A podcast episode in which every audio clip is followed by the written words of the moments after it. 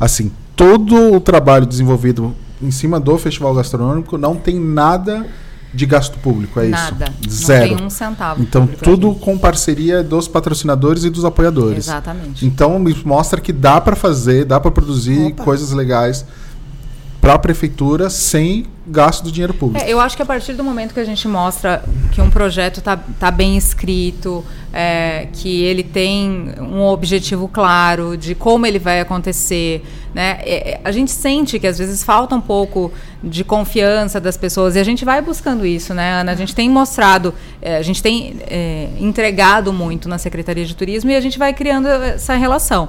É, não é fácil, não é fácil, mas olha quantos patrocinadores a gente tem.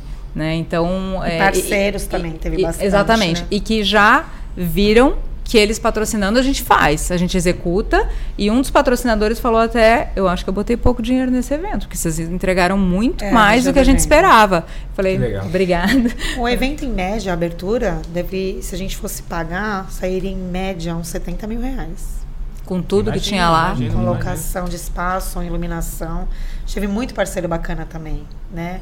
Patrocínio foi a chave para conseguir pagar as coisas, mas teve muito parceiro que foi lá, que chegou.